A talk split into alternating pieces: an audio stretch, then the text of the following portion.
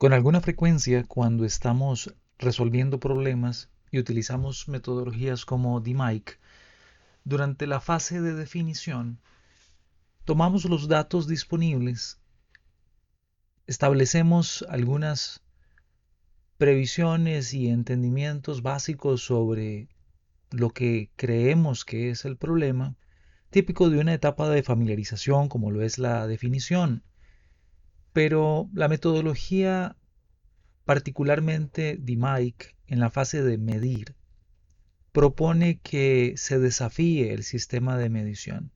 Esto en realidad es una buena práctica. Ni siquiera es un asunto propio o exclusivo de la metodología de Mike, desafiar los datos. Significa que usted debe pausar y decir, ¿Realmente confiamos en la calidad de los datos? ¿Estos datos provienen de fuentes validadas? Lo que pasa es que esa pregunta resulta incómoda, resulta algunas veces para quienes administran los datos incluso ofensiva. ¿Cómo me van a cuestionar a mí, yo administrador de las bases de datos, yo ingeniera del sistema de medición, calibración, departamentos específicos a cargo de la recopilación, tratamiento y publicación de los datos, ¿cómo me van a cuestionar que los datos no son válidos? Hay N cantidad de razones por las cuales queremos desafiar el sistema de medición. En algunos casos, en las empresas de servicio, los sistemas de medición son la recopilación de datos de las transacciones y estas transacciones pasan a bases de datos que luego son procesadas, esas bases de datos, en filtros, vistas o de alguna forma reportes.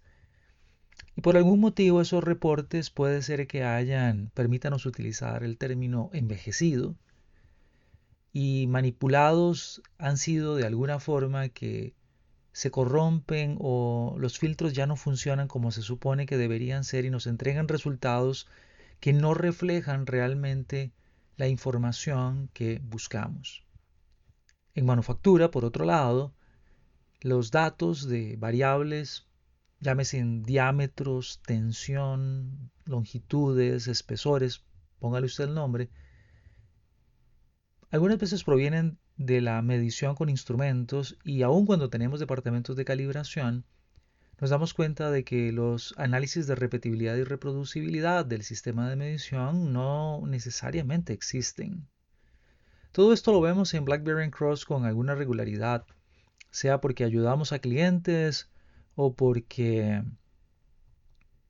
nos cuentan las penas algunas compañías conocidas y queremos entonces con esta conversación del día de hoy plantearle a usted la posibilidad de que lleve usted una conversación al interno de la compañía.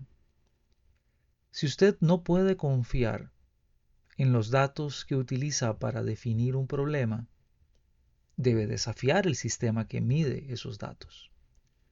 Y el desafío no es una ofensa, no es una querella, no es un inicio conato de guerra entre departamentos. No, no, no.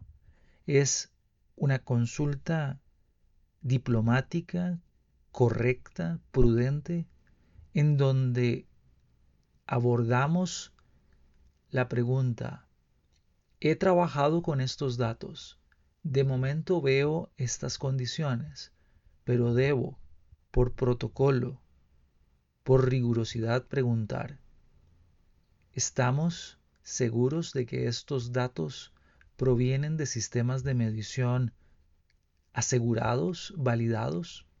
La respuesta inicial comúnmente es, claro, hay gente que trabaja con esos datos. Eso no es validar un sistema de medición.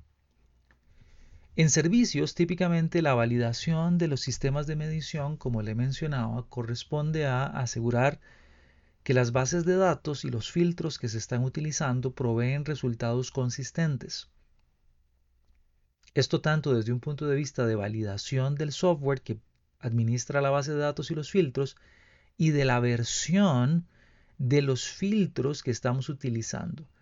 Ciertas pruebas se pueden realizar para poder confrontar los mismos datos procesados por diferentes filtros o por diferentes departamentos. Y algunas veces encontramos que dos departamentos que utilizan, o por lo menos creen que utilizan la misma variable final, entiéndase una variable, una meta de productividad, una meta de desempeño, de calidad, toman los datos y nos dan resultados distintos. ¿En cuál departamento debo confiar? ¿En el que me dé el resultado mayor?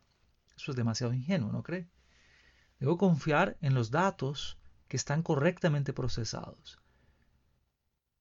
En manufactura lo que sucede, como le hablaban los departamentos de medición, es que entre más sofisticada la compañía, puede ser que tenga departamentos de calibración, que tengan laboratorios internos de calibración o subcontraten las calibraciones a compañías terceras. Probablemente estas compañías, tanto internas como externas, hacen un excelente trabajo de calibración. El punto es que la calibración no es la única prueba que se necesita para asegurar una medición.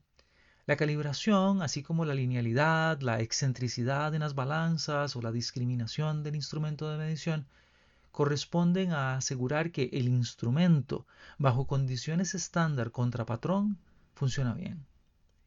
Pero, por ejemplo, si usted me da a mí un Stradivarius, que es un violín maravilloso, yo soy un pésimo, pésimo violinista. Eso quiere decir que el mejor instrumento en mis manos no, no sonará bien. Eso significa, haciendo la analogía para explicarlo en esta parábola, que si usted le da el mejor caliper, el mejor vernier, a un operador que no sabe medir bien, por más calibrado y mejor mantenido que esté ese caliper y vernier, las mediciones finales dadas por ese operador que no sabe medir bien serán mediciones mal medidas. Pero como los estudios de repetibilidad y reproducibilidad no existen, estamos confiados en que la calibración es omnipotente. Y no lo es. Lleve esta discusión al interno de la compañía y continúe platicando con nosotros también en BlackBerry Cross. Con regularidad tenemos entrenamiento, capacitación en temas del análisis del sistema de medición y con mucho gusto podemos abordar esto desde un punto de vista técnico que esperamos les sea de utilidad, sea tanto para propiamente problemas del sistema de medición o como parte de la capacitación en la correcta solución de problemas utilizando metodologías como DMAIC, 7 pasos, otras que hay por ahí. www.blackberrycross.com, ese es nuestro sitio web, y le invitamos a que nos visite y continúe en contacto. Muchas gracias y que esté muy bien.